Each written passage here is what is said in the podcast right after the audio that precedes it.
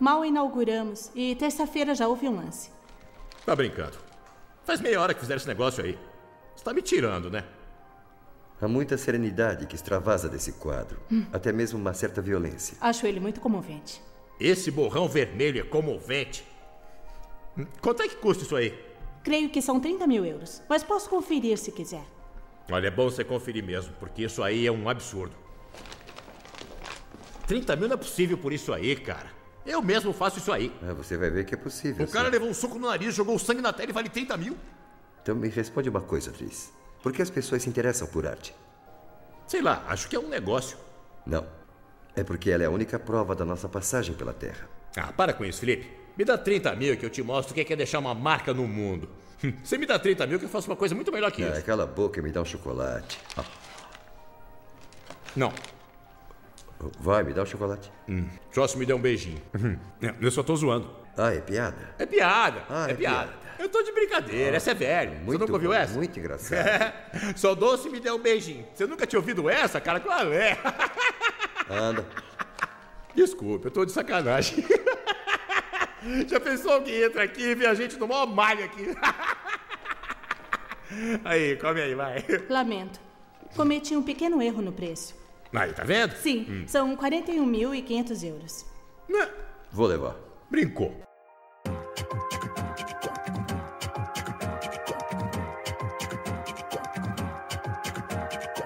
Começando mais um podcast piloto. Comigo, Louco Abreu, com a presença soberbíssima de Adriano Malco, E aí, galera?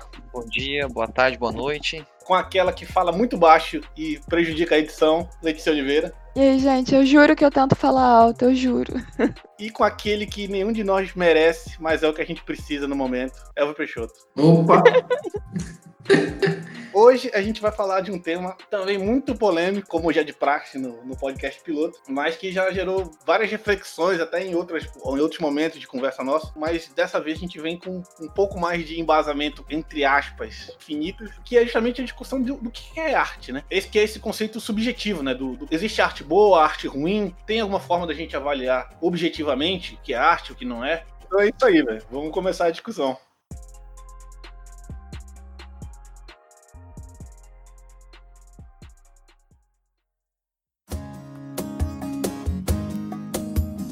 Pra mim, arte é a imitação da realidade. Porra, já começou assim, velho? Caralho. Não, isso foi isso foi Aristóteles que disse. Ah, Não, porra, velho. Legal que o Malcolm colocou isso aí então, né? porque quando eu tava pesquisando para tentar achar um, um conceito mais bem definido do que é arte, eu até achei alguns conceitos né, que definem, tentam definir objetivamente o que é arte, mas eu também achei várias fontes diferentes, diversos pensadores e fontes né, definindo a arte de forma diferente. E eu vou colocar aqui no, no- no tópico do podcast né, um artigo que tem várias definições de, de vários autores, mas a definição que eu encontrei que eu achei mais interessante para a gente discutir é a arte é a atividade humana ligada a manifestações de ordem estética feita por artistas a partir da percepção, emoções e ideias com o objetivo de gerar algum tipo de interesse, estimular a consciência do espectador. E aí cada obra de arte pode ou não possuir um significado, um ou mais significados diferentes. Então esse aí é o- seria o conceito, a tentativa de um conceito objetivo. né? a palavra arte significa técnica, né, do latim. Ah lá, velho. É isso aí, velho. Depois que pode ter evoluído o conceito. Pô, mas esse, esse conceito aí, esse conceito do Luca é bem amplo. Tipo, É, mas é amplo. não, então, mas é que me chamou a atenção aí que foi estética. Tem que ter algum elemento estético na, na história aí, né? A partir dessa definição, sim, mas pode ter outra, né? Sim, a partir dessa definição. É, na- nas minhas buscas, nas minhas buscas, eu achei um, um artigo bem legal, vou colocar aí, passar o link pro Louco colocar também, que é o nome dele, ele tá em inglês, né, mas a- o nome dele é a definição da arte, né, e de arte, né? Então acho que faria, faria mais sentido. E que eu achei na no periódico eh, da Universidade de Stanford, que é a Enciclopédia de Filosofia de Stanford. É, eu, é um artigo puta que pariu, muito denso, muito. Eu confesso que não consegui ler todo, velho, assim, porque é, ele é. Ele é assim, um texto de, de uma filosofia profunda, tá ligado? Não deu pra mim, velho. Eu não tava conseguindo acompanhar a- o raciocínio dos caras. Mas assim, eu achei legal porque tipo, é, um, é um artigo discutindo é, justamente os- as definições né? E, e aí os caras falam, olha, tem pessoal com definições de história, de história de filosofia, né? Aí entra essa do, do Aristóteles aí, né, irmão? Que tu falou. Tem definições contemporâneas, né? atuais, que aí, aí ele quebra em vários tipos de definição, definições estéticas, históricas, institucionais. E tem a que eu mais me identifiquei, velho, que são definições que ele chama de céticas, que estão muito ligadas a um, a um filósofo austríaco, o Wittgenstein. É, que depois eu lendo um pouco sobre ele, foi um dos maiores expoentes da filosofia do, do século passado.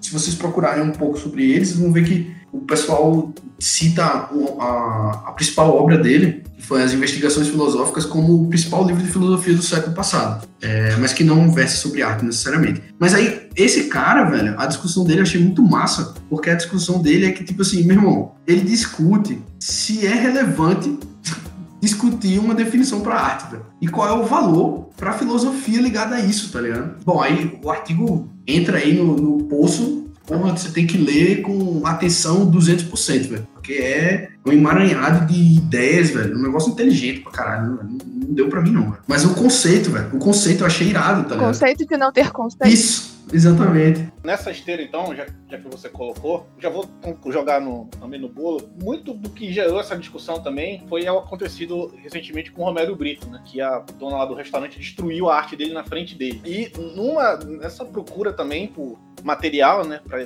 tentar identificar essas questões de definição artística, eu achei um artigo do James Young que tem o título de Destroying Works of Art destruindo trabalhos de arte, que ele tenta definir aqui, véio, fala mais profundamente sobre o conceito mais amplo de, de arte e a partir dele, véio, quais implicações você tem a partir das definições que você faz. Então, só para a gente entender, um exemplo. Imagine então que você tem uma determinada obra de arte, algo que você, um, um quadro que foi pintado e a princípio ele foi classificado como uma arte. Então, ele foi levado para um museu, só que a crítica, né, pode ser tanto a crítica quanto o público ou os dois, não gostou do trabalho. Então, aquele trabalho, por não ter reconhecimento, ele vai ser retirado da, da mostra, né? Da visualização. E ele vai ser guardado no estoque. Aí, vamos supor ainda que antes dele ir pro estoque, o cara fala: não, vou querer aproveitar esse trabalho e ele coloque num restaurante que tem no museu. E aí a obra causa um desconforto para quem tá no restaurante. E aí nem no restaurante aquela obra serviu. Então o cara vai pegar e vai colocar no estoque. Só que,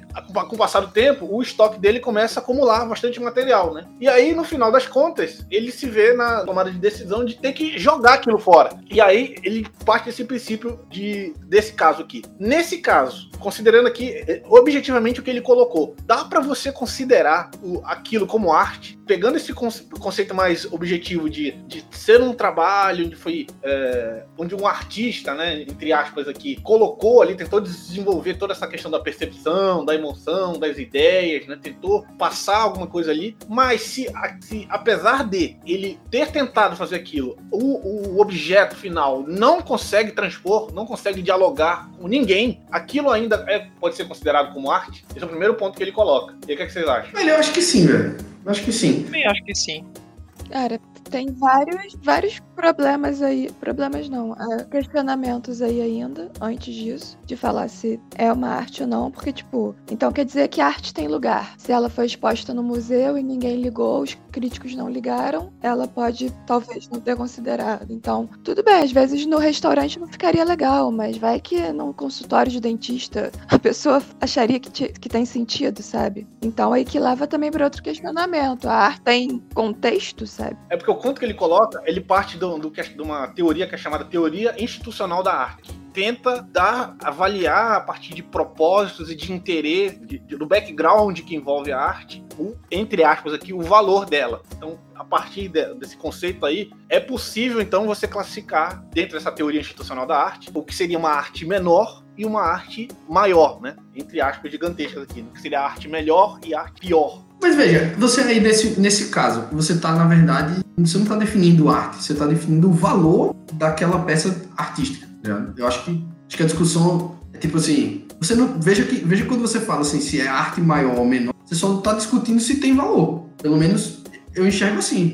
Não, não, não. Nesse ponto ainda, eu coloquei a teoria institucional porque é a teoria que baseia tudo. No ponto que ele coloca é, aquilo ali ainda pode ser considerado como arte, porque ele coloca no- o exemplo que ele deu, eu resumi, né? Mas o exemplo que ele deu é que houveram várias tentativas de expor, mas nem público, nem crítica reconhecem aquilo como arte. Se nenhum dos espectadores conseguiu dialogar com a mensagem que tá aqui, expressa ali, então aquilo ainda é arte. Esse é o ponto dele. Eu acho que sim, ainda é arte, porque se pro cara é arte e ele considera aquilo como arte, eu acho que é, velho. O cara não tem que passar por uma avaliação pública pra ser, para ter a definição ou pra ter o reconhecimento do trabalho que ele fez. É, aquela parada, ele, ele pode não ter valor, velho. Mas se o cara tá dizendo que é arte, meu irmão, é arte, velho. Tá, agora em cima disso, e se você adicionasse uma, um conceito temporal aí? Se você daqui a 10 anos pegasse aquela arte e visse, pô, e agora? Será que dialoga? Então, esse ponto que você colocou, ele também considera na análise crítica dele. É um artigo bem completo. Depois eu vou colocar no link para o pessoal ler. Tá em inglês, né? Mas enfim. Que é justamente você colocou. Ele coloca também como uma, das variáveis o valor histórico. E aí isso não se aplica só à arte construída. Mas ele coloca os exemplos, por exemplo, de utensílios. Por exemplo, você tem hoje utensílios expostos em museus que foram da realeza, pertenceram a pessoas conhecidas do passado, né? Que hoje são expostos como obras de arte. E a gente está falando de garfo, faca, latrina, pinico, esse tipo de coisa, exposta como arte, porque ela tem um determinado valor histórico é, conferido por essa entidade invisível que dá valor ou não. E aí, a partir dessa premissa, o que é que ele, o que é que ele pensa? Então, beleza. Se você considerar que valor histórico por si dá a um objeto a característica de ser considerado arte, então qualquer item se encaixa nisso. Então qualquer item hoje pode ter um valor histórico no futuro. Cacete, agora peraí. Tipo, o, o, o garfo que o rei lá usou é arte? Tipo, Pra mim porque. era uma peça histórica, não é arte. Isso aí, isso aí, eu tô. Exatamente. Exatamente. Eu considero uma parte da história, eu não considero que aquilo seja arte. E o conceito histórico que eu tô falando é por conta de. A gente tem vários artistas que não fizeram sucesso enquanto vida, né? Só depois que morreram que as pessoas reconheceram, né? Tipo Van Gogh. Mas é um exemplo. É nesse, nesse sentido que eu quero falar de, de conceito temporal, né? É, velho, eu, eu- hein, louco, tu, tu fala mais alguma coisa aí, velho, nessa direção, porque, tipo, qual seria a diferença en- entre uma peça histórica e uma e arte, velho? Uma peça de arte. Porque, tipo, é, é claro que se a, gente, se a gente usar esse conceito amplo que a gente tá meio que botando aqui, que qualquer coisa é arte, o artesão que fez o garfo, né, na época, sei lá, ele produziu arte, ele produziu arte nesse ponto, mas, mas tipo, ele não estava interessado no, no viés artístico. Ele estava vendendo Ele não produziu arte, ele produziu um, um objeto, um utensílio. um tecido, era funcional a parada. Não, não, deixa eu, deixa eu colocar então de maneira mais. Deixa eu colocar o significado. Quem dá o significado artístico, além de, a- além de poder ser a pessoa que criou, é o é quem está se apossando e está expondo a ideia. Então, novamente, um exemplo. Se, se você avaliar daqui a 50 anos a cadeira do Rafael, simplesmente, quem foi o Rafael? Pode ser que eu seja grande coisa, pode ser que eu seja um merda. Então, isso por si não dá, não, não atribui ao objeto nada. O que é que atribui ao objeto? Então vamos supor aqui que vamos tirar o Rafael agora e vamos colocar Einstein. né? Pegar uma figura, sei lá, Lincoln, e pegar a cadeira de madeira que o Abraham Lincoln assinou, sei lá o quê. né? A cadeira, novamente, a cadeira por si, o marceneiro que fez ela não tinha interesse, podia ter ou não, né? A gente não vamos discutir isso. Artístico na criação daquela cadeira. No entanto, aquele objeto, a partir de um contexto, alguém, não a pessoa que fez o objeto, alguém, um curador, enfim, pega aquele objeto e atribui ele um outro valor a partir de um contexto. Dá pra entender? Ou seja, ele, ele coleta aquele, ele coleta Sim, mas isso virou arte? Não, é um. é um- é, é arte, cara. É arte. Pega, pega a ideia que eu coloquei aqui. Ah, o, o sentido artístico aqui tá em alguém identificar em um objeto, em alguma coisa, um, um background de tal forma que, ao expor isso para outras pessoas, essas pessoas também, dentro de, um- dentro de um contexto, né, que normalmente é um museu, né, você tem contextualização da obra, ele vai, vai permitir ele a entender a mensagem que ele quer. Porque, novamente, uma cadeira descontextualizada no meio de uma sala é uma cadeira. Agora, uma cadeira num museu de arte moderna, e a gente pode discutir isso daí, deixa de ser simplesmente uma cadeira se houver um contexto dentro dela. Sim, porra, mas aí você já tá mudando a história. Porque a parada era, era a peça ter valor histórico, e aí por causa disso ela vira arte, tá ligado? Acho que isso não faz muito sentido, não, velho. A peça que vai vir, ela consegue ser colocada num contexto se ela tem um valor histórico. Porque não adianta eu. Valor, na verdade, nesse caso especificamente, valor histórico, né? Mas você também pode, que em muitas das vezes o tipo de representação mais caracterizado como arte moderna ou arte contemporânea, que é a partir de um objeto você expressar ideias que não necessariamente estavam ali diretamente relacionadas a ele a princípio, mas aí você, a partir de um contexto, extrapola um, um outro conjunto de ideias. Alguém tá acompanhando isso aí, velho? Ah, cara, eu parei. Depois que falou da cadeira do Lincoln, ah, cara, desliguei aqui.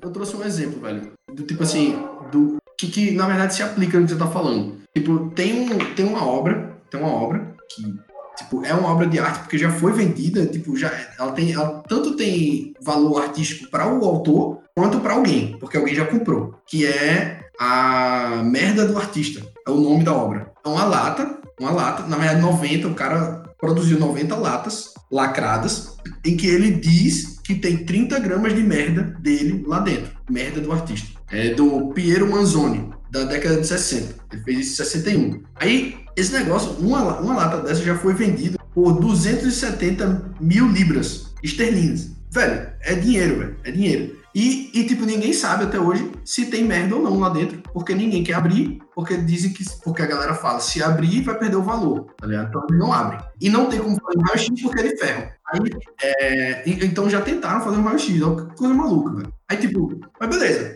é arte. Tá reconhecido tanto pelo cara, né, pelo artista, quanto por alguém da sociedade. Aí, mas ao mesmo tempo, ao mesmo tempo, aí eu, eu o meu outro exemplo é, a gente olha lá para o Davi de Michelangelo, que foi esculpido em 1500, 1500. É uma estátua de 5 metros de altura, velho. Que o cara esculpiu, bicho, as veias do cara na mão, velho. É inacreditável, pô. Um sonho meu é ver essas porra dessas obras desses caras ao vivo, velho. tá Eu já vi esculturas em, em mármore excepcionais, mas eu fico imaginando como deve ser ver uma dessas obra-prima, de verdade, né, velho? Aí, tipo, é arte também, certo? Então, tô no mesmo balaio, velho. Mas, bicho, tipo, pra mim, o valor de uma obra excepcional, tá ligado? Secular, como o Michelangelo, como o Davi, por exemplo, irmão, tem um valor muito maior do que o- a merda do artista. Mas assim, elas são expressões artísticas, velho, tá ligado? Os valores são diferentes. Agora, veja, não, não tem valor histórico associado nenhum a, a isso, assim, velho, tá ligado? É, é arte, velho. É a parada. é- Não, calma, o- tava usando ali o exemplo de, de, de um objeto, né? Especificamente. Mas já que você trouxe o Piero Manzoni, ele é um excelente exemplo que eu tô falando. Se você, sem contexto nenhum, como você falou, eu acredito que todos, 100% das pessoas que estavam ouvindo você falar da obra dele é, vão empatizar com isso, que é se você, sem contexto nenhum, escuta que um dito artista enlatou 90 latas de merda dele e vendeu como arte, eu acredito que 100% das pessoas vão olhar pra isso, por mais, sei lá, é, razoável que seja essa pessoa, vai olhar pra isso como tipo, é, é arte, né? Mas como você mesmo falou, é, eu considero como arte, mas é complicado, né? Porque você fez a comparação com Michelangelo. Só que aí o primeiro ponto, os objetivos da, da, arte nesse ponto são diferentes. O, o que o Michelangelo estava querendo expressar ali é completamente diferente do que o Piero Manzoni queria Com expressar. certeza, veja, veja, eu, eu, eu tô entendendo, você vai chegar no contexto, e, e o contexto é, é relativamente válido, Pra mim, pelo menos, é válido. Ele quis expressar uma parada, parabéns, ele fez, fez um negócio maluco, tá ligado? Mas assim, O que, que o cara quis expressar, velho, colocando merda dentro de uma lata? O que é que o cara quis expressar colocando merda na lata? O ponto do Piero Manzoni aqui é, ele é um artista, e eu fui, quando, a gente foi- quando eu fui procurar a biografia dele, o cara é extremamente reconhecido. Ele não é tipo um, um artista da, da história. O cara é um artista contemporâneo extremamente conhecido, velho. E ele tá caracterizado dentro do, do movimento de arte conceitual. Qual o objetivo da arte conceitual? O objetivo da arte conceitual é, a partir de um conceito, ele fazer o espectador pensar. Pensar algo que ele jamais pensaria,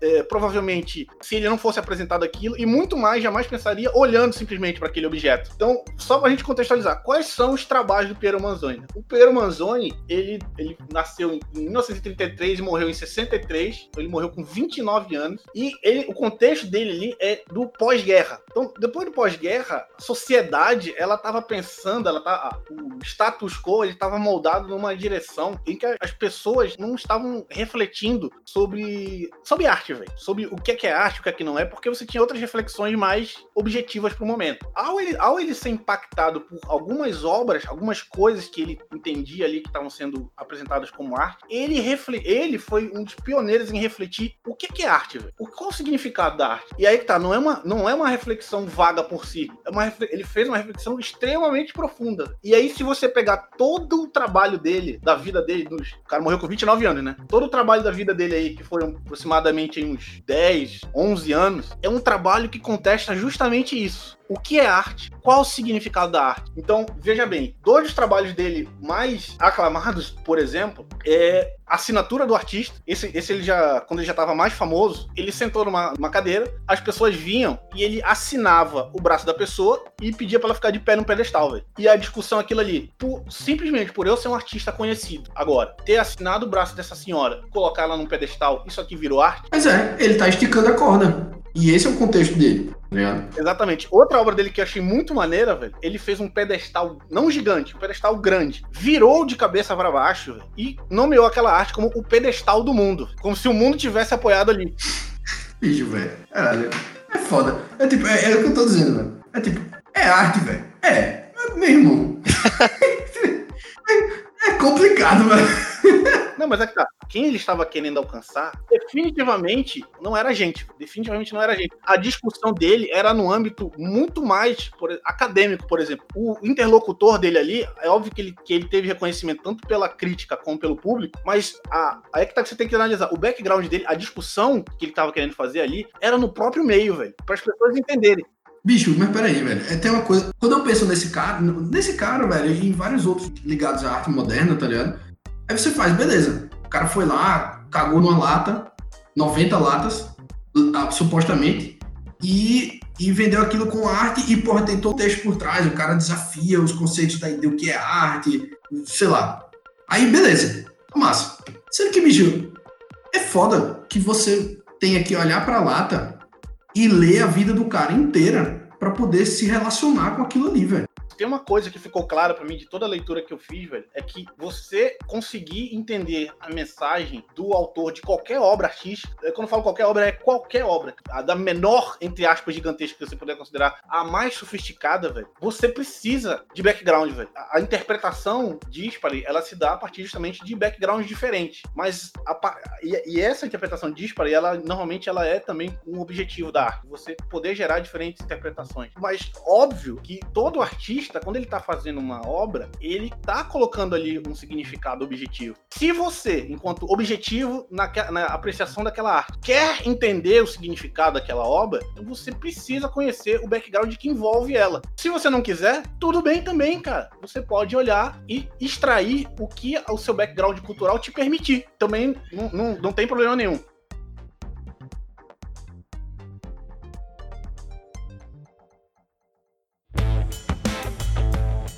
Toda, toda, essa construção aqui, eu tava falando, é porque o, o, o James Young, ele, ele tá, a construção dele, né, o, o, paper de todo, é tendendo, tentando definir o que é arte e o que não é, justamente para discutir esse conceito de destruição de arte. Quando que é válido destruir uma arte, quando não é válido destruir uma arte. Ou seja, é válido destruir arte, ponto. Se não é válido, quando que eu posso pegar algo que era considerado como arte e destruir? Bicho, essa, a discussão disso é muito simples, pô. É o, o recurso disponível para preservar aquela peça não, não superar o valor atribuído a ela, bicho, você destrói ela. E foda-se, é a vida, velho, tá ligado? É tipo, você pode até ter um problema de, de consciência, mas bem, é, acho que é válido quando, o, exemplo que você deu, a gente deu várias tentativas de gerar valor nessa peça de arte, o museu considera ela arte, aí mas a gente tentou atribuir valor a ela. Ninguém quis atribuir valor. Aí agora a gente tem um custo de manter essa arte aqui, essa peça aqui,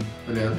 E aí, irmão, se não tem valor pro museu e ela é minha, no caso, ela é do museu, o museu tem todo o direito de destruir ela, velho. Acho que é simples assim pra mim, velho. É preto no branco. É, Aí que tá, não é tão simples. Vamos, vamos voltar então à discussão que iniciou o podcast, que é a do Romero Brito, que é uma discussão muito legítima, que ele também coloca no PP dele, que é, se eu comprei, se é meu, eu posso destruir? Pode. Claro. Pode, velho. Pode, velho. Posso? Então, se eu tenho dinheiro suficiente pra comprar um quadro da Mona Lisa, eu posso destruir? Você vai ser um, um grande de um cuzão, vai entrar pra história como que destruiu a obra, mas, bicho, parabéns. Você, é isso aí. É a sociedade que a gente vive protege a propriedade privada, velho. E é isso aí, velho. é um negócio meio escroto, mas, porra, sei lá, velho. É, o ponto dele dessa destruição, que é, que é muito relevante, e, e aí o último exemplo que tem é do, ar, do próprio artista destruir a arte dele. Esse aí, aparentemente, pode ser o mais trivial, mas aí tem um exemplo excelente, vou botar na descrição do podcast, que é o exemplo de um artista chamado Banksy, que ele é um cara é, anônimo, as obras dele são vendidas por milhões de dólares. O cara, pra você ter ideia, ele pichou, ele, ele é um artista gráfico, né? Ele foi numa. Eu falar pichar, não, mas ele fez um grafite, né? Numa. num, um prédio e o. Fez os pichos. É, fez o piche dele lá no- na, na cobertura de um prédio.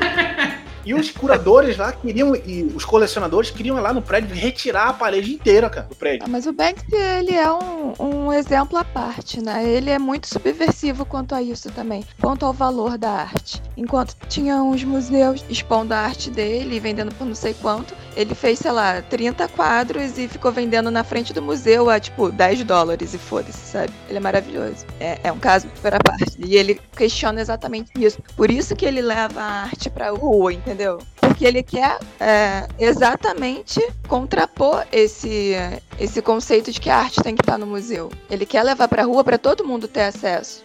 Ele quer contrapor exatamente isso, o lugar da arte, né? Todo movimento, ele tem alguma coisa que se opõe ao movimento anterior a ele. Então, tipo, quando o, Elvio fala aí do Renascimento, com Michelangelo, com ah, esses artistas que são, não sei se são clássicos, vamos colocar assim, mas esses artistas realmente que levam a técnica, né, ao extremo, né? Quando você fala do Davi, dele, e de você conseguir ver as veias e tal, é porque esses caras, eles estavam num, num, num contexto em que a técnica ainda não era dominada completamente. Mas a partir de um momento, a técnica já é dominada completamente. Então, o artista, ele sempre vai tentar contrapor um pouco do movimento anterior. Então, se a técnica está dominada já, o que, que vai vir agora? Tá, o artista é só uma técnica, ele é só um cara contratado para fazer a Capela Sistina e é isso? Não, depois o artista ele começa a ganhar um pouco mais de liberdade ou de importância até, né? Porque aí você, o, o artista depois disso, depois do já no Renascimento, ele volta mais para si. Ele não é um cara que ele é contratado para fazer um serviço. Ele faz a arte dele e quem se interessar, beleza, né? E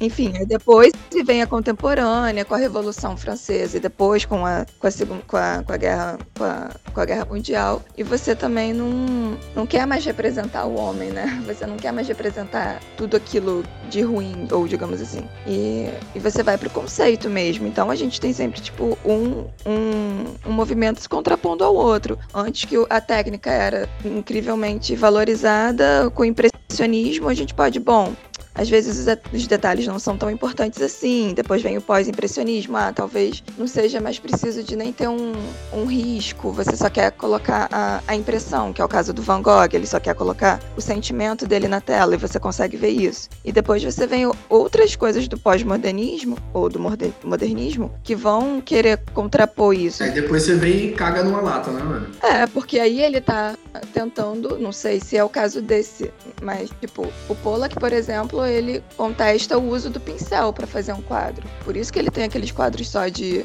joga a tinta, ele tá contestando é isso. Quando você coloca um cocô numa lata, você tá contestando o quadro, entendeu? Enfim.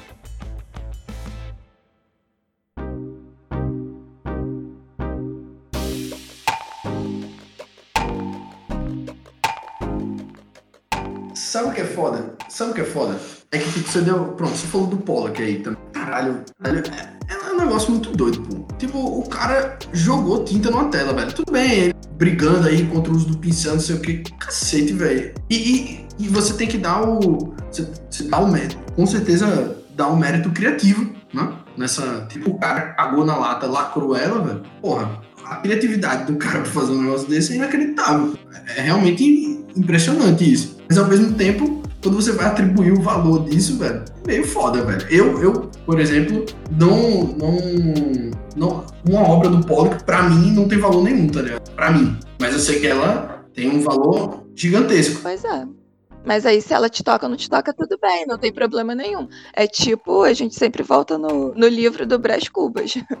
se te tocou ou não, se você gostou ou não, isso é problema teu, mas você tem que entender o conceito da parada. Sim, tô refletindo aqui agora e pensando na lata de merda ainda. Viu? Ela te fez pensar. que realmente, velho, é, é muito. A grande maioria da arte que a gente. A grande maioria da arte, velho, tem que ter esse background, velho. Porque se você não entender o contexto com que aquela arte está inserida, para você vai ser só mais uma lata de merda. Não, mas a grande maioria da arte que é complexa como isso, né, velho? Porque, veja, a arte do, do Manzoni, né, o cagar numa lata, é muito simples, tá ligado? É, um, é, um, é uma peça muito simples. Que tem um contexto complexo por trás, ou não, ou ele só cagou na lata, lacrou e disse isso aqui é arte, foda-se, ele não, não ficou refletindo sobre como isso transformaria a vida das pessoas ou como impactaria elas. E ele foi construindo essa retórica de impacto à medida que as pessoas foram reagindo a ela, é uma possibilidade. Enquanto que você tinha, aí em contraponto, você tem, por exemplo, movimentos muito mais complexos, tá ligado? Que o cara coloca ali um, sei lá, tempo e dedicação e técnica, tá ligado? Para conseguir expressar de forma clara o que ele tá querendo, tá ligado? Tipo assim, como a Letícia falou, né? O, o, Van Gogh, velho. O cara, a parada dele era expressar um, um sentimento, velho. E ele conseguia, velho. E, tipo, ele tem uma dose absurda de criatividade, lógico, né? Pra fazer esse tipo de coisa, mas também uma dose de técnica incrível. Pois é, mas na época do Van Gogh mesmo, ele não era considerado um artista com técnica, ele era considerado, nem era considerado um artista. Porque, as pessoas da época não, não, não viam aquilo como arte. Ele não vendeu, ele vendeu, sei lá, um quadro enquanto vivo, porque o contexto dele, o momento dele não não permitia isso, sabe? É, isso aí vai de encontro à timeline que você falou lá no começo, né? Do cara não ser reconhecido em vida pelo aquilo que ele faz e tal. É, velho, é, é, na verdade é uma coisa meio comum, né? que o cara, o cara vive uma vida normal, e quando morre, o negócio vende loucamente, tá ligado? Porque, ah, sei lá, velho, tem, tem um, uma coisa ali póstuma, né? De, sei lá, talvez de exclusividade, né? Que, ah, esse cara não vai fazer mais nada, né? Então, aí, sei lá, para, tem valor, não sei, né? Também acho que as coisas estão. A técnica essas coisas relacionadas à beleza, elas estão meio saturadas já. Acho que o pessoal já fez de tudo, né? E hoje também, sei lá, você pode não contar só com o seu talento para aprender as técnicas, para aplicar as técnicas. Você pode aprender elas também e reproduzir. Então, por isso que também acho que os artistas vão para outros lados, né? Que eles estão procurando mais e mais coisas para confrontar. É como se fosse tipo o cara, tipo, descobrir uma técnica. A galera sei lá, dominou completamente e, e aí, depois que dominou completamente, os caras exploram criativamente a técnica. Aí até que chega um ponto. Satura. É, faz sentido. Faz sentido. E aí, bom, e aí sai coisa boa e sai coisa ruim, né? depende de quem vê. É, depende de quem vê. É.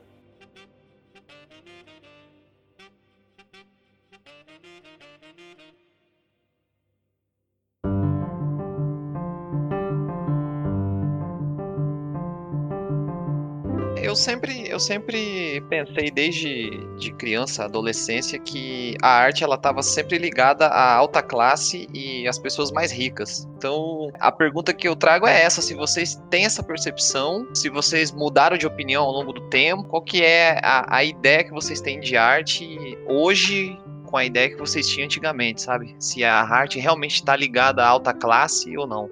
Quando eu era mais novo, eu tinha um conceito de arte muito ligado a isso. Então, tipo, só era arte se fosse uma parada muito bonita ou muito técnica. A estética era muito forte. Eu, eu acho que eu fui evoluindo mais nessa direção de nessa direção cética, né? De que véio, não, não, importa. Agora, pensando objetivamente, eu não acho, velho, que, que isso seja verdade, né? O, o que você pensava. Eu acho que a arte, inclusive, é um grande mecanismo de mobilidade social. Que eu tinha entendido da, da pergunta do Adriano é a arte no, no que se refere, porque a gente, tá, gente tava discutindo aqui que o conceito de arte ele é bem amplo, né? Então, se você for falar, o a pessoa mais, por exemplo, o cara da favela, né? Ele não curte arte? Curte, velho. Ele tá curtindo o funk dele, ele tá curtindo lá os, os movimentos de dança, ele tá curtindo a arte dele ali. Eu acho que o ponto do Adriano é a, a, a arte considerada clássica, né? Considerada nobre, né? Considerada, enfim, grande arte, né? Essa, sim, em grande parte, não, não conversa com pessoas que, que, que não tenham, que, que, como ele colocou aí, em função do, da variável poder aquisitivo. Eu acho que isso tem, apesar, apesar de é, querer concordar quase exclusivamente com o que o Alvo colocou, velho, eu acho que isso tem um, um, um fundo de verdade, justamente pelo aquilo que eu comentei anteriormente, que todo artista, quando ele faz uma arte, a, a partir do momento que ele entregou a arte, ela deixa de ter um significado só. Ela vai ter vários significados, dependendo de quem estiver olhando. Esse é o primeiro ponto. No entanto, para você ter a, a apreciação da arte com o objetivo que o artista pensou, velho, você precisa sim, velho, de background cultural, né? Às vezes até background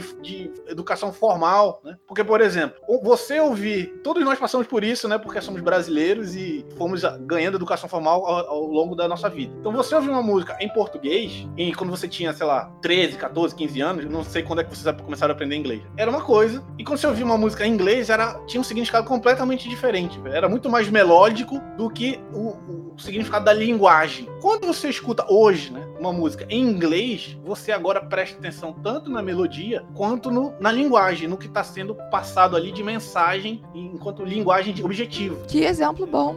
Pois é, e é por isso que, que a gente fica sempre discutindo aqui, volta e meia a gente volta nesse assunto, né? Que é muito importante o investimento em educação e cultura, velho. Porque é isso que amplia os horizontes das pessoas, velho, de um ser humano. Sim, mas veja, aí você, então você tá concordando com o Alco, velho. Que você só vai conseguir destravar todo o potencial da arte se você for uma pessoa extremamente educada. Eu discordo disso. Eu acho que a, a arte impacta sem educação. Pode ter novas interpretações que talvez estejam até mais próximas do que a do, do, do, que o artista queria passar. Esse, eu acho pouco provável, porque esse teste você consegue fazer, velho. Basta você pegar uma pessoa. Todos nós aqui conhecemos essa pessoa, né? Que tem pouca educação normal e pouco estofo cultural. Basta você pegar qualquer obra considerada como um grande classe, e aí a gente nem, a gente nem entrou na discussão, na, na, no detalhamento né, das consideradas tipologias de arte, né?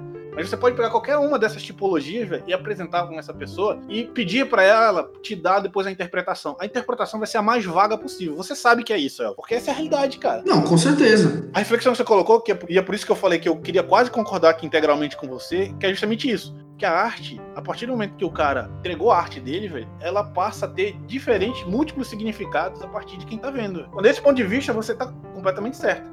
Só que aí o ponto que eu coloco é você ter querer, de repente, tentar pegar o significado técnico, o objetivo que o cara tá querendo passar, aí é mais complicado, entendeu? É só isso que eu tô colocando. Ah, pô, sim, mas, é, velho, é, entra na discussão que a gente tava tendo aqui antes, que é, que é justamente isso, velho. Às vezes, o cara fez um. A arte dele precisa de um, de um, um background, um estudo e uma percepção tão absurda que, para mim, aí veja, no, no, meu ver, ela tem menos valor para mim, velho, do que uma que fala comigo pela, ou pela emoção ou, ou diretamente, tá ligado? Porque, tipo, aí eu acho que nesse caso ela entra no, no que o Malco disse, velho. No que o Malco disse, não, no que o Malco perguntou, que é, ela vira uma arte totalmente elitista, tá ligado? Essa arte, né, com, com um conceito extremamente complexo é, e que você precisa ou de uma explicação ou estudar alguma coisa para entender o que o cara quis fazer, é ela com certeza é uma arte elitista, tá talvez não de, de, educação formal, mas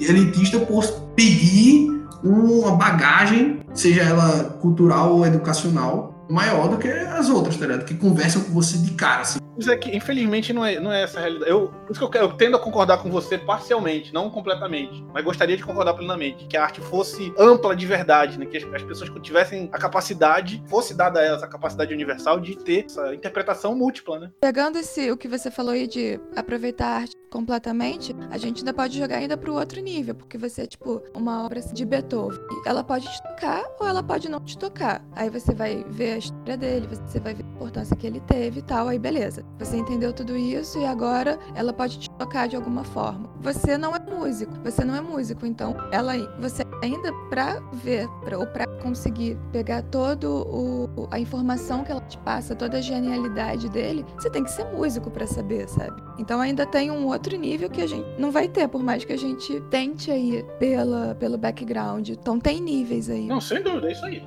Esse aí eu concordo 100%. É isso aí. Tem coisa que é, tem essa, essa limitação de background, educação formal e cultura, e tem essa limitação técnica. Que existem mensagens na arte que só o, o, artista da área é capaz de captar. Que tá ali muito implicitamente ali em detalhes, né, em metodologia, de que não tem como a gente pegar, porque a gente não é da área. E mais um ponto sobre isso, se você tiver, tipo, muito dinheiro, porque a gente tá sempre olhando com a perspectiva do Brasil, então, tipo, se você tem um dinheiro, uma condição financeira para você pegar um avião, ir pro Louvre, por exemplo, ver a Mona Lisa, então você ir pra um, um concerto super caro, de um regente super famoso, pra saber a obra e tal, cara, tem uma galera que pode fazer isso pelo status, e a pessoa não tá nem aproveitando a arte. Então, a arte também pode ser elitista para você gostar só, pô, fui em tal lugar, fui em tal conceito, mas você não foi tocado em nenhum momento com isso. Pronto, cara. A Letícia ela foi no cerne da minha pergunta. Porque quando eu fiz a pergunta, eu penso, eu penso dessa forma aí, é, nessa linha de raciocínio. Por quê? Quando falava em arte, eu sempre pensava dessa maneira. A arte é uma coisa que é, os ricos ou quem pode pagar pode estar tá consumindo, entendeu? das mais variadas formas. Então isso aqui não é para mim, entendeu? Isso não é para mim. Então eu cresci com esse conceito. E depois de, de você ir vendo a arte é muito maior do que apenas a, essa questão elitista, que você abre a cabeça para o mundo, aí sim eu comecei a mudar os conceitos. Mas a partir de então eu não julgaria que isso seria um preconceito, mas sempre julguei que a arte ela só era pro rico, só era pro elitista, só era pra pessoa que tivesse dinheiro para pagar para ter acesso àquilo, sabe? Eu conheço, velho, várias pessoas, tipo, nego que foi, pronto, nego que foi na Europa, tá ligado? Foi em Paris e tal e foi no Louvre, velho. Ah, passei, sei lá, uma tarde lá. É, bicho, a Mona Lisa é um negócio pequeno e tal. Caralho, caralho, mas, mas sim, velho, mas e aí, velho, tu, tu sorveu aquela parada, velho, aquela atmosfera. É, velho, tirei umas fotos lá na pirâmide e tal. Tipo, meu irmão, velho, meu irmão, possível, pô. Tu tava no, na meca, tá ligado? De, de todos os significados de tudo, velho. A quantidade de. A bagagem que tem naquele lugar, velho. Você é, velho, porra, eu tinha um, um horário no, na praça não sei das quantas, tá ligado? Que eu ia ter. Irmão. E vendo pelo outro lado tanta coisa, tipo, pra mim eu não gosto de. Eu gosto, tenho vários gostos. E, e eu tive a oportunidade de ir à Praga há um mês atrás, outros atrás, não sei. Eu até mandei pro Elvio uma gravação de um negócio que eu esqueci o nome. De um órgão. De um concerto. De um concerto. Ok, eu mandei a parte do órgão e tal. E assim, uma experiência incrível, uma puta experiência. E a galera que tem aqui tem um acesso a isso muito mais uh, factível, assim, de preço e tudo mais. E só que, cara, pra ser bem sincera, a cidade tem tanta coisa, a cidade respira tanto arte de tantos diversos gerações de artistas, eu não conseguia. E é triste, porque eu fui uma pessoa que tirei algumas fotos e eu tentei só tirar umas fotos do que eu tava entendendo, mas tinha umas outras coisas que eram apenas muito bonitas. E eu tirei algumas fotos de coisas que eram só muito bonitos ou muito interessantes e eu não sei, porque era muita coisa. Então também tem isso.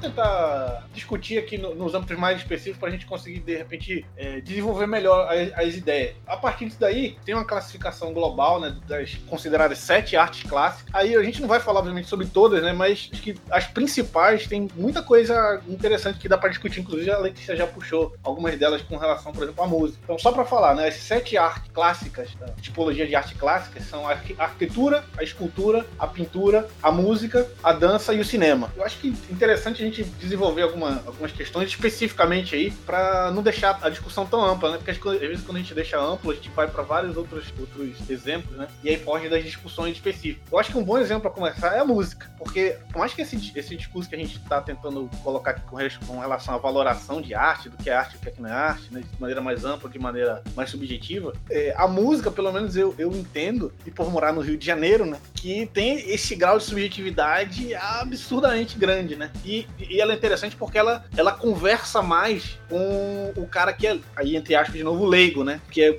naquele ponto que eu coloquei, né? Do cara que não tem uma bagagem cultural tão grande e não tem um estofo cultural tão grande, ele consegue, com menos esforço, tentar é, entender a mensagem da, que está sendo passada ali, né? Pela música eu, a música eu achei legal porque eu, foi um, dos trabalhos que eu encontrei também que eu consegui ver a, a, umas definições assim mais objetivas e, e achei maneiro, mas só, salientando que o cara também, o cara que deu a definição, o maestro lá, esqueci o nome dele, ele também coloca justamente isso que a gente tá falando aqui, né? De que a música, a arte como um todo, ela tem múltiplas interpretações e tal. Mas ele coloca ali diretrizes objetivas, né? Porque o que a gente coloca aqui, né? Que a gente tá falando é tem várias interpretações, mas uh, acima da nossa entendimento mortal, né, você tem o entendimento da academia, né, que são os próprios artistas que avaliam, né, que escutam, que interpretam essas informações. E aí o cara, o, o, o, o que ele estava falando que co, como que ele classifica a construção da, da música como arte. Aí ele classificou em três objetivos, né,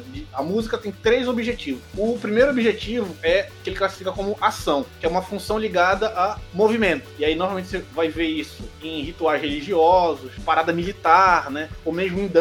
Então é um elemento que que ele, ele veste a situação, né? Ele dá o, o, o, contorno da situação. Aí o outro significado que ele colocou é o significado da linguagem, da, da, da simulação da palavra. E aí ele dá o exemplo também, por exemplo, de é, do canto religioso também, ou de qualquer, é, qualquer mensagem que você quer passar através da música é, falada. Porque a, aí ele, ele coloca lá os argumentos dele que, enfim, são técnicos, né? Eu não sei, eu não sei se é verdade, quem coloca é ele, ele fala que a a, música, a, a, informação passada através da música, ela, ela é mais absorvida com ela é absorvida com mais integridade pelo usuário. E é justamente por isso que muita gente, por exemplo, no vestibular, gosta de fazer músicas para memorizar conteúdo, porque o conteúdo ele é absorvido com mais integridade. E o terceiro objetivo é o ligado à função de expressão de sentimentos, que não é nem essa de ação, nem necessariamente de linguagem, ou seja, nem tá querendo vestir exatamente um momento, nem tá querendo passar diretamente uma mensagem, mas aquela que está que é carregando uma emoção, tá ligada com essa harmonização pessoal, né? Com a sensação de, de ouvir a música. E aí, a partir disso aí, ele, ele desenvolve lá o, o que é que ele compreende como música de qualidade ou música de pouca qualidade, né? A partir dessa, dessa construção objetiva, esses objetivos. Eu achei bem interessante, cara. É, velho, é uma discussão, é uma discussão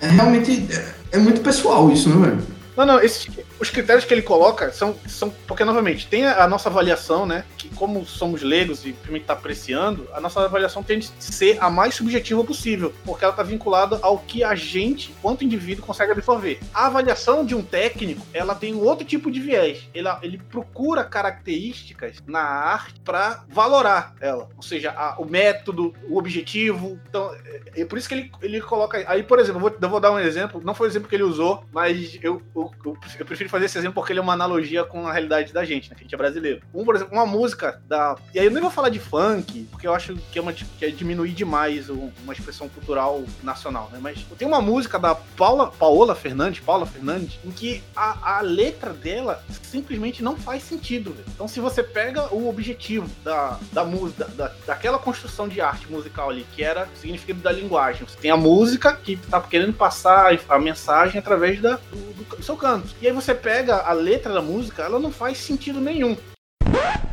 Eu quero ser pra você a lua iluminando o sol.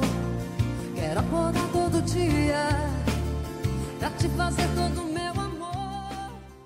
Tipo, eu quero ser pra você a lua iluminando o sol. Então, ou, ou isso não tem sentido, ou ela tá dizendo que ela quer ser irrelevante. Ah, caralho, velho. Puta que pariu. Essa letra é verdade, mas porra? É, é verdade. Você falou menosprezar o funk, mas você tá menosprezando o sertanejo. Não, é porque o funk, ele é, ele, ele é o lugar comum, né? Como você quer falar de música, ah, música ruim, ah, é o funk, né? É o lugar comum de você tentar diminuir uma expressão. Né?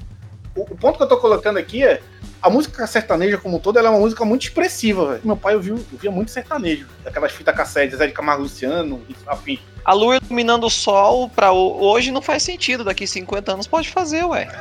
Caralho, não. Não, não, pera aí, velho. Ué, uma lata de merda há 50 anos atrás não era nada, era uma, só uma lata de merda. Não, mas a lata de merda tinha um objetivo, entendeu, Adriano? A lua vai acender e o sol vai apagar, é isso? Não, porra, eu não tô falando no sentido literal, velho. Se fuder. Não, mas tem a ver com o objetivo, entendeu? Aí a avaliação técnica, ela, produ ela procura o quê? Essas características, o método, o objetivo, se a partir do que foi construído, o objetivo foi alcançado, quais tipos de interpretação você consegue fazer, além do que era o objetivo do autor, porque o técnico ele tenta buscar o objetivo do autor. Então, é, esse, esse eu achei uma abordagem interessante, porque pra gente, e aí eu confesso que, por exemplo, essa música eu já ouvi ela mais de uma vez, apesar de não ter, é, não gostar um sertanejo, e eu nunca parei pra ouvir a letra, cara. Só que quando você, agora, sabendo disso, quando você ouvir a letra, você vai prestar atenção nessas nuances, velho, que ela não faz sentido. Então, aquela constru a construção ali é muito pobre, nesse sentido, do objetivo.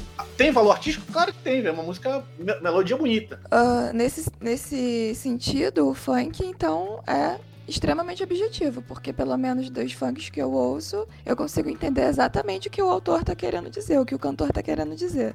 Então, ponto pro funk. Senta, senta, senta, senta. Mais objetivo que isso não dá. Dentro do critério objetivo, o que é que o cara analisa? A, o método e o objetivo que ele queria alcançar. Ele alcançou o método que ele utilizou, ele alcançou o objetivo dele? Primeiro ponto, alcançou? Ele, enquanto artista, ele conseguiu ali passar a mensagem que ele queria. Se quem vai ouvir vai entender a mensagem dele ou não, é outros 500. Mas a primeira análise objetiva é essa. Que eu, eu, isso eu achei muito interessante. Apesar de concordar, acho que todo mundo aqui tá concordando com isso, que para nós, né, os leigos, vale muito mais o que a gente sente, né, entende da arte de maneira mais geral do que esses critérios objetivos. Mas eu achei interessante porque existem esses critérios. Não, eu acho que, eu acho que é isso aí, velho. Tipo, é, é mais a percepção da gente, né, do, do que a, a, essa percepção técnica, né, velho? É, lógico, e é bom que tenha a galera técnica, né? Mas, tipo, se fala com alguém, massa. O Fegão percebe que música é arte? Caralho, mal. Tu tá com tudo hoje, hein, velho? É, é, essa é uma pergunta difícil. difícil. Não, mas é que tá. Adriano, o ponto perfeito, a sua pergunta é perfeita. Você falou, o meu conceito anterior era que a arte era pessoa, para pessoa extremamente elitizada. Quando você tava pensando nisso, naquela época, você era o afegão, velho. Você ainda era um afegão, entendeu? Eu ainda sou um afegão, no sentido da arte. Não, eu não, me considero. Não né? Por que você não é mais um afegão nesse sentido? Porque ao menos você compreende agora que o significado da, de arte ele é muito mais amplo do que aquilo que uma elite diz que é arte. Porque para uma elite a arte é só Beethoven, Mozart, é, Debussy, o cara lá, o, o MC, sei lá o que, não é arte. E não é isso. A arte é uma expressão, velho. Então, só de você tá entendendo isso, cara, você já não é mais afegão, nesse sentido. É, e o afegão que você tá pontuando aí, louco, é, é dois lados, né? Não, velho.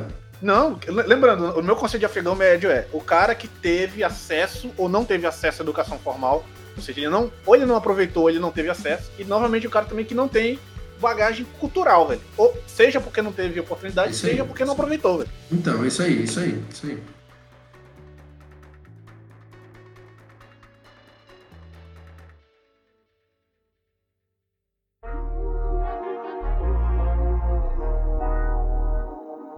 Tá, é, eu posso falar só dois minutinhos sobre o funk. É porque sempre quando vai falar. Foi exatamente o que você falou. Toda vez que vão falar sobre música ruim, eles pegam. As pessoas pegam o funk para falar sobre isso. Sei lá, para mim é meio. Não sei se é muito justo, porque ele representa a, a realidade das pessoas. Então, tipo, quando o Vinícius estava falando sobre o barquinho a ver o mar no. Como que é? No barquinho, no mar, ver o azul do mar, não sei o que, toda essa coisa da bossa nova, ele estava representando a, a realidade dele. Mas aí as pessoas, quando pegam e falam que ah, o funk é uma merda, elas também esquecem que ele está representando uma realidade atual de uma parcela muito significativa da população. E se incomoda, é porque a realidade das pessoas. Se a música tá te incomodando, você provavelmente vai ser incomodado pela realidade delas. Então é muito fácil você virar e falar funk é uma merda, para você não ter que pensar nisso, para você não ter que fazer uma reflexão do que é que ele tá falando, sabe? Então se você tá achando que a, a música é violenta, como que você acha que é o dia a dia da pessoa, a realidade da pessoa. Se é isso que ela tá representando, se é isso que ela tá retratando na música, sabe? Então, mas só pra a gente ficar meio atento pra ter cuidado ao falar uma, uma coisa dessa. Não, é uma, é uma bela reflexão, realmente, velho. Eu concordo 100%, apesar de odiar funk com todas as minhas forças.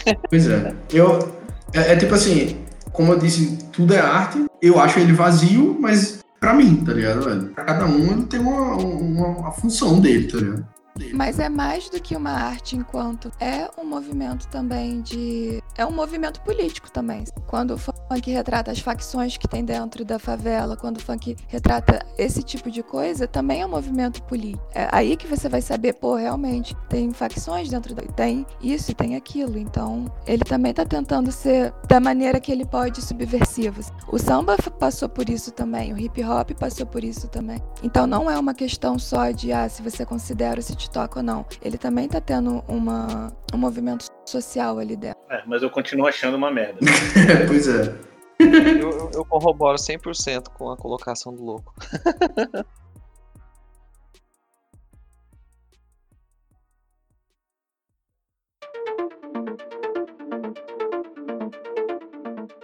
Eu achei interessante começar pelo, pela música e colocar esse conceito objetivo pra gente discutir a, a- Não vamos avançar, como eu falei, em todas as tipologias de arte, mas vamos avançar para o caso do Romero Brito. O Romero Brito é um artista plástico. Então ele faz esculturas, ele faz pinturas, né? Então ele tá inserido em mais de uma tipologia artística. E tem- existe toda uma controvérsia com relação ao nome dele, ao trabalho dele. Com certeza não do, do público, porque o público em si ama o trabalho dele, né? Ele é altamente reconhecido internacionalmente, mora nos Estados Unidos, inclusive. Só que a crítica, né? Os analistas, né? Os técnicos olham para um trabalho dele com aversão, velho. E eu queria entender muito por que isso acontece. E eu achei o vídeo de uma especialista falando, também vou colocar no top, o porquê que os especialistas olham para a arte dele e classificam ela como algo menor. Ou seja, ele, pro grupo artístico ao qual ele poderia estar inserido, ele é rechaçado por essas pessoas. Então, o que é que seria? Qual os, qual os possíveis razões, né, para isso acontecer? Pior que são várias, tá? Eu vou falar as três que eu achei que são principais, que dá pra gente, discutir. Primeiro, ele se compara, e isso não joga muito a favor dele, ele se compara com grandes artistas da, da história, né? Picasso, um monte de cara, né? E aí, ele só prejudica a própria avaliação da arte dele. Por quê? Quando ele se compara com o artista, toda a academia vai lá, pega o trabalho dele e compara com o artista. E aí, compara, não, justamente, o método, né? O, qual, que tipo de, de técnicas ele utilizou e qual, qual o objetivo. E aí, nesse caso específico, ela compara com o do Picasso. E ela fala: o Picasso ele expressava formas da natureza em arte. E ele tinha ali o, o significado que ele queria colocar, o objetivo, e você ainda, a partir ainda daquilo ali, daquela construção, você conseguiria tirar N significados, até hoje. Enquanto que o Romero Brito, ele faz exatamente o contrário, velho. Ele parece que ele, de- ele desenha e ele faz por cima, quase como uma pintura de criança, como ela coloca. Ele faz o, o traçado e depois ele desenha. Inclusive, o que descamba pro segunda bronca que o- a academia tem com ele, que é ele ter uma técnica propositalmente simples, justamente para dar a ele a possibilidade de dar uma escala industrial ao trabalho dele. Porque como ele não é aceito na academia, ele vive da arte que é vendida. A arte dele é vendida com capinha de celular, como chinelo, como quebra-cabeça, com tudo que a gente puder imaginar. Tem várias outras, outras outros critérios objetivos que eles colocam, rechaçando o Romero Brito, normalmente colocando dentro daquela teoria da institucional da arte, classificando a arte dele como uma arte menor. Eu acho que isso é estúpido, velho. É, é, uma, é uma tentativa de elitizar a arte, tá ligado? Ainda que com critérios técnicos, tá ligado? Mas, bicho, se ele conversa com alguém, parabéns pra ele, velho. Não, não acho que. Talvez ele esteja. Talvez realmente ele esteja abrindo um novo, um novo viés de arte aí, velho. Uma arte que se comunica com muitas pessoas, sei lá. E que não, é tão complexa assim. O que eu vi um cara falando foi justamente isso. Ele falou, cara, o quem vai avaliar o valor artístico da arte do Romero Brito vai ser o tempo. O tempo vai dizer, velho, o, o- qual foi a, o legado que ele vai deixar. E veja, não, não, não me entenda mal. Eu não gosto da arte dele, velho. Mas, bicho, algum valor ela tem. E além do tempo, a quantidade de dinheiro que ele ganha por mês também tá dizendo muita coisa sobre a arte dele, sobre a valoração da arte dele. O cara tá na Disney, cara. O cara tá na porra da Disney. Quem é que consegue entrar na porra da Disney? Ô, louco, o conceito da Letícia dá pra estender pra isso, velho. Tipo, a galera compra as coisas dele porque ela se identifica. É uma arte simples e eles enxergam alguma coisa ali. É indiscutível. Isso vale pra tudo que a gente já falou antes, né? O que eu tô.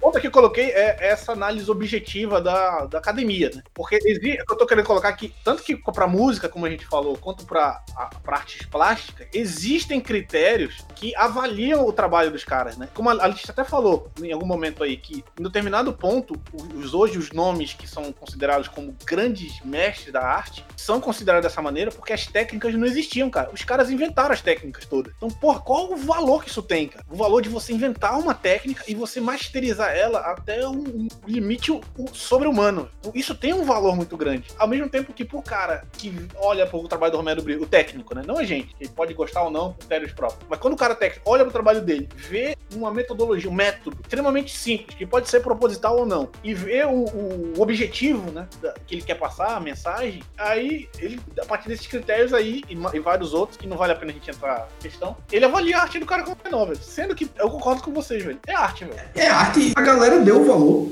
O que talvez, talvez ele, talvez ele sem querer esteja questionando o, o critério técnico, velho. Tipo assim, será que o critério técnico tá alinhado com o critério da sociedade, velho? Será que, será que não tá tendo aí um, uma desconexão, uma desconexão da, do critério técnico com a realidade? E se o objetivo dele for fazer dinheiro mesmo? Parabéns para ele. Não, mas é que tá, pra nós, essa questão do dinheiro, ela é irrelevante. A gente vai simplesmente olhar o conteúdo artístico e tirar alguma informação dela ou não. Agora, para um artista, velho, você colocar um critério de retorno financeiro como algo para caracterizar se algo é bom ou não, velho, definitivamente, definitivamente não é um, um critério, tá? É foda, não, não, é foda. É foda, é foda mesmo.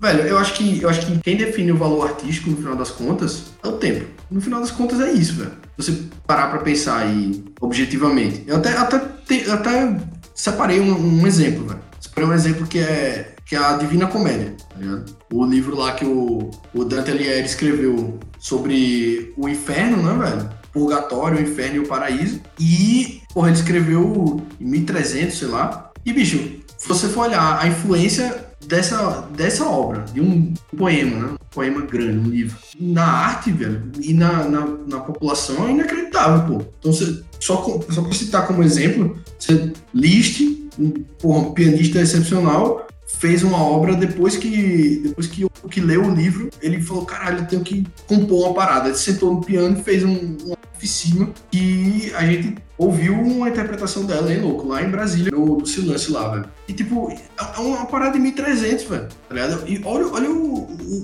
o, valor artístico que esse bicho conseguiu incutir na obra dele, velho, que influencia ainda pessoas, pô, 700 anos depois, tá ligado? Então, tipo, o tempo, ele é o, ele é o grande avaliador, velho. Pra mim, ele, ele que é o grande avaliador. E aí, quando eu vejo a galera técnica discutindo se, se tem valor, não tem, não sei o que e tal, eles estão tentando prever o que é que a história vai dizer daquilo ali, velho. Pelo menos eu, eu enxergo muito dessa forma, tá ligado? E às vezes eles estão certos, e às vezes não?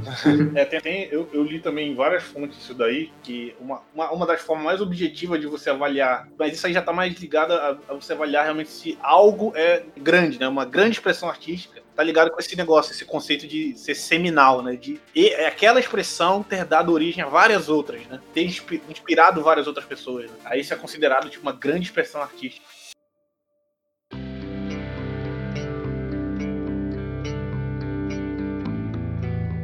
Um, um, que a gente pode pular, que aí sim vai ficar claro para todo mundo, porque tem premiação aberta que passa na TV, é a sétima arte, que é o cinema. O cinema, todo mundo sabe quais são os critérios de avaliação, né? É roteiro, direção, melhor ator, ator coadjuvante, melhor atriz. Você tem critérios muito objetivos que todo mundo consegue entender. E a partir desses critérios você consegue avaliar, velho, um filme de maneira mais. E é por isso que existem vários sites de avaliação de filme, né? Rotten Tomatoes, IMDB, avaliar um filme com uma nota. Porque você vê vê, pô, o roteiro é maravilhoso, mas as atuações são péssimas. Ou então o roteiro era uma porcaria, mas a atuação do cara levantou a história. Tem ali critérios objetivos que a crítica sempre tá buscando para tentar avaliar. Pra gente, eu, eu sou culpado de gostar de um monte de filme que a crítica acha que é uma merda. Inclusive um deles é o Batman vs Superman. Eu adoro e a crítica acha que é uma merda acreditável, velho.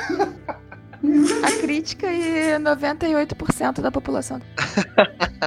é, faz parte. Mas é justamente isso, velho. Você tem critério. Batman Superman, ele é uma, uma expressão artística que a gente pode discutir porque ele tá muito na, na, na, no critério que foi impulsionado em grande parte pela Disney, né? Que é o, o impulsionamento dos, dos, últimos, sei lá, 20 anos do, dos é, blockbusters, né? Que são filmes que podem ser tão vazios quanto você possa imaginar, que vão repetir sempre os mesmos plots, com a mesma estrutura, e que visam alcançar um público médio para fazer dinheiro. É arte? É. Mas qual o valor disso daí? E quem dá esse, tenta valorar isso objetivamente são os críticos, velho. Pra gente valorar isso é muito difícil, entendeu? E você, eu não sei, isso daí é uma, é uma pergunta super genuína, não é uma provocação. Uh, o cineasta por detrás do filme, ela não tenta fazer um filme bom uh, artisticamente para ele ser, para ele ter uma visão tipo num Oscar, para ganhar dinheiro, não é um, um objetivo secundário aí, tipo não secundário, mas indireto. Ele depende, é que tá.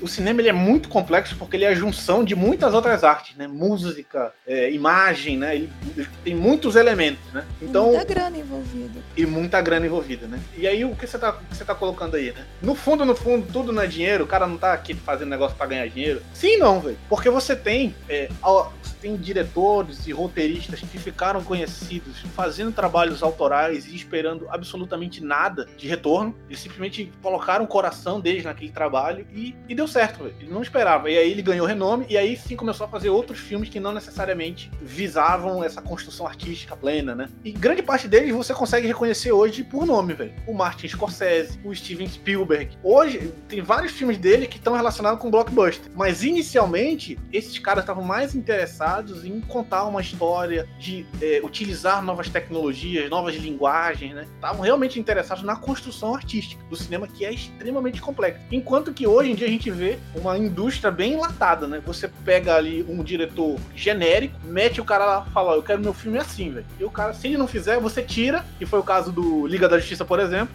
O Warner pediu: Quero meu filme desse jeito. O Zack Snyder tinha uma outra visão. Aí eles aproveitaram o fato da, da filha do cara ter se matado, afastaram ele do filme e colocaram outro cara, velho. E teve um filme. O, o filme foi lançado totalmente descaracterizado. Aquilo é uma obra artística? Com certeza é, velho. Só que você tem N discussões aí, né? Porque aquilo ali partiu da concepção de um cara, a, a ideia dele foi distorcida em função de outro. Então, o, novamente, o ponto é, pra gente, velho, pra gente, vai ter uma série de filmes que eu acho ruim que vocês vão achar bom. Vai ter uma série que vocês vão achar bom que eu vou achar ruim. E vai ter assim, uma série de filmes que a gente vai achar bom ou ruim que a crítica vai discordar completamente da gente. Mas, mas existem, o que a gente queria colocar aqui, que existem critérios objetivos pros caras avaliar isso, por mais que a gente concorde ou não. E tanto filme bom que a gente pode perder, tanto filme bom, tipo, subjetivamente e objetivamente falando, porque ganha a visibilidade dos filmes de Hollywood, né? Ah, com certeza.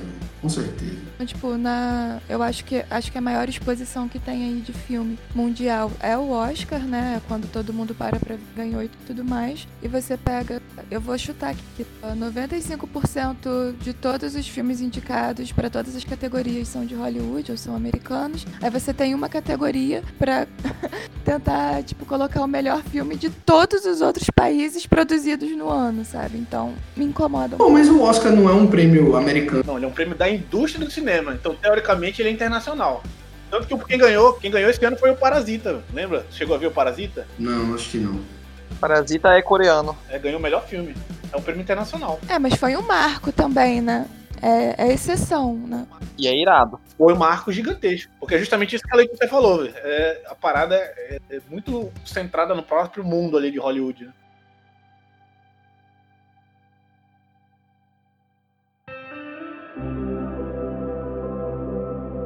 Finalizar essa discussão sobre arte da, das tipologias, tem as sete artes né, clássicas, mas hoje em dia classificação moderna tem mais 11. Mais 11 não, são 11, né? Tem, ou seja, são mais, são mais quatro. Você tem a fotografia, você tem as histórias em quadrinhos, né, em geral, jogos eletrônicos e arte digital. Todas essas aí eu só não consumo com grande frequência fotografia, né? Eu consumo muito quadrinhos e, e muitos jogos eletrônicos e eu fico impressionado, velho. A cada ano que passa, como que os autores conseguem colocar cada vez mais. Aí que tá, não sei se é cada ano que passa ou se é cada ano que passa eu ganho um pouco pouco mais de embasamento cultural, eu consigo entender melhor as coisas. Não sei se é, se é ovo ou galinha, né? Mas, o, por exemplo, o, com relação aos games, né? Você tem ali, hoje você tem vários jogos, velho, que te dá uma imersão em histórias, em realidade que você não teria, velho. Aí eu, eu tenho, trouxe dois exemplos. Um jogo que eu, cara, fiquei na merda. Só de ver a sinopse do jogo, é um jogo chamado Dead Dragon Cancer, que é um jogo sobre como a, a jornada da, de uma família, pai, mãe filho em lidar com um câncer numa criança, velho. Então você joga nesse contexto. Ele é bad trip total, velho. É, meu irmão, você jogar isso daí é uma experiência inacreditável. Você sai com reflexões que você não tem como fazer normalmente. Porque uma coisa é você imaginar. Qual jogo?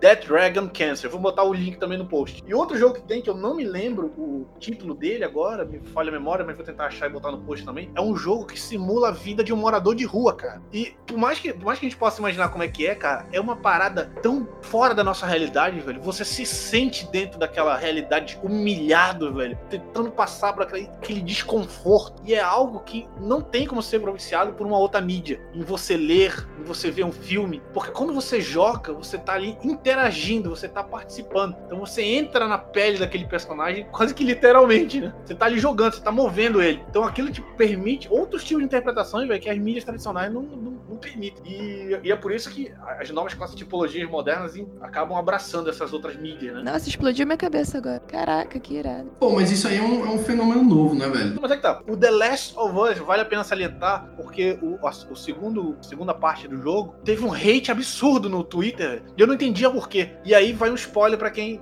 vai jogar o jogo, que é o primeiro jogo você joga com dois personagens. Um cara que tem é um, um cara mais velho e uma menina mais nova, né? E você joga todo o jogo a partir das per perspectivas deles, né? Então você constrói uma relação emocional com aqueles personagens. E não vou dar spoiler nenhum do jogo. E quando termina lá a, o, o, jogo, você termina numa bad vibe do caramba, porque você tá muito envolvido e você termina ali num contexto bem bizarro. Quando vem o segundo jogo, a expectativa dessas pessoas, né, é tipo, beleza, eu vou voltar, vou imergir novamente nesse universo e vou poder jogar de novo com aqueles personagens. E o que é que o cara faz, velho? Ele subverte a, a, a ideia do cara e agora você joga pela perspectiva de um outro personagem que estava na, na, inserido no roteiro original, mas que da perspectiva dele, ele viu tudo que aqueles dois personagens originais fizeram como atos absurdamente horrorosos, velho. Então ele odeia aqueles dois personagens com toda a força que você puder imaginar. Ele quer vingança. E você vai jogar o segundo jogo com esse cara. E você vai ter que interagir com essas outras pessoas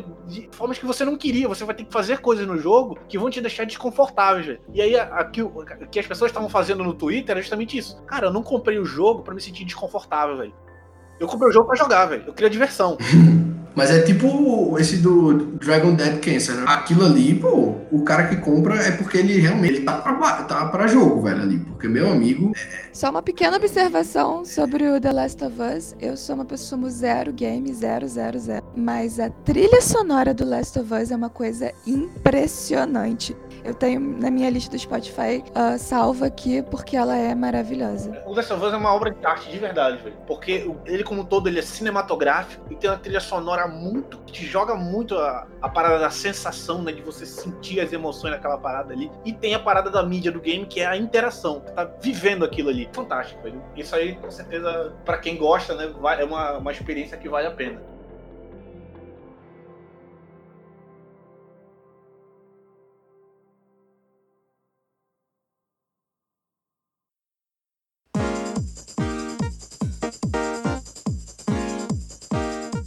Então, beleza. Então, vamos, vamos para as conclusões finais aí. Esse é um podcast que eu tinha, um assunto que eu tinha lido muito pouco e eu acho que a discussão que a gente desenvolveu foi muito produtiva e para mim de grande valia e grande aprendizado. Que eu posso concluir, eu não sei, porque eu achava que eu era realmente um afegão nesse assunto e eu tô vendo que eu sou um pouco mais do que isso. E eu pretendo ler muito mais e me aprofundar muito mais dentro de coisas que, que eu sou curioso dentro da arte. Então, como sugestão, deixo aí para se aprofundar dentro daquilo que você se sente atraído. Então, é isso.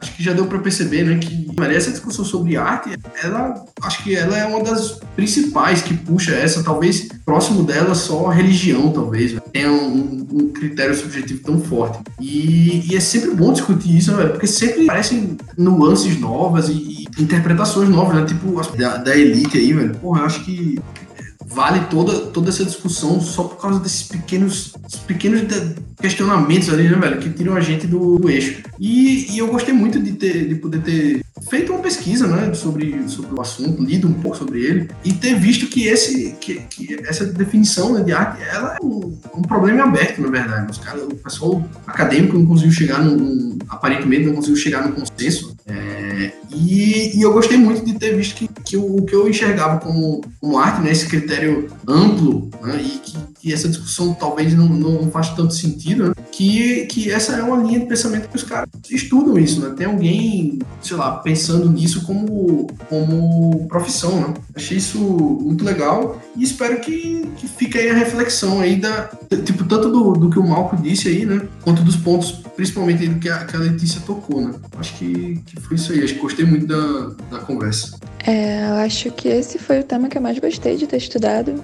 Talvez atualize sempre isso a cada podcast que a gente grava, mas enfim, é, eu não lembro de ter estudado dessa forma unitária a questão da arte na escola. Parece que para cada série que eu estudava era um ou dois movimentos diferentes, não sei. E a gente acaba perdendo essa visão global, né? Então eu gostei muito de ter estudado por conta disso, para ter um conceito mais uniforme do, do movimento, quanto ao movimento de arte como um todo. Então eu achei muito, muito irado. Que é isso. Que a cada coisa nova que você estuda, ou conhece, ou discute, é, expande um pouco mais sua, as suas limitações, né? Então você tem um limite, quando você aprende um pouco mais sobre esse assunto, você consegue expandir esse, esse limite, né? Então você acaba aproveitando de outras formas. Acho que o Elfo também falou alguma coisa nesse sentido. E eu super concordo, porque agora Toda vez que eu ouço uma música, eu presto atenção em outras coisas. Toda vez que eu vejo um quadro ou uma fotografia de um quadro, ou que seja, eu também tento pensar no conceito e ver de onde que, de qual época que ele está surgindo e tudo mais. Então, é um exercício maravilhoso. Cara, eu confesso que eu tinha uma visão bem mais limitada com essa interpretação né, do que é, que é arte ou não.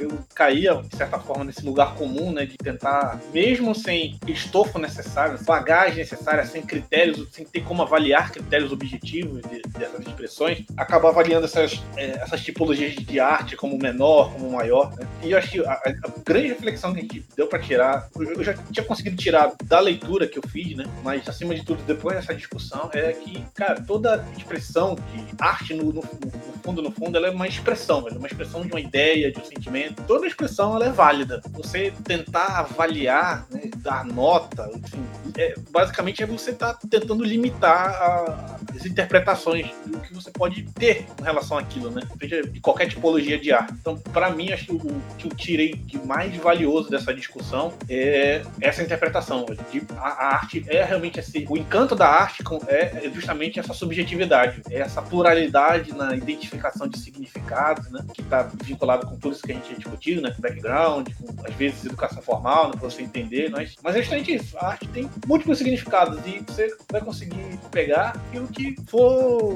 que você for capaz de pegar. E se aquilo faz sentido para você, velho, então beleza, velho. Eu não, eu não vejo porque isso vai ser. pode ser avaliado como melhor ou como pior.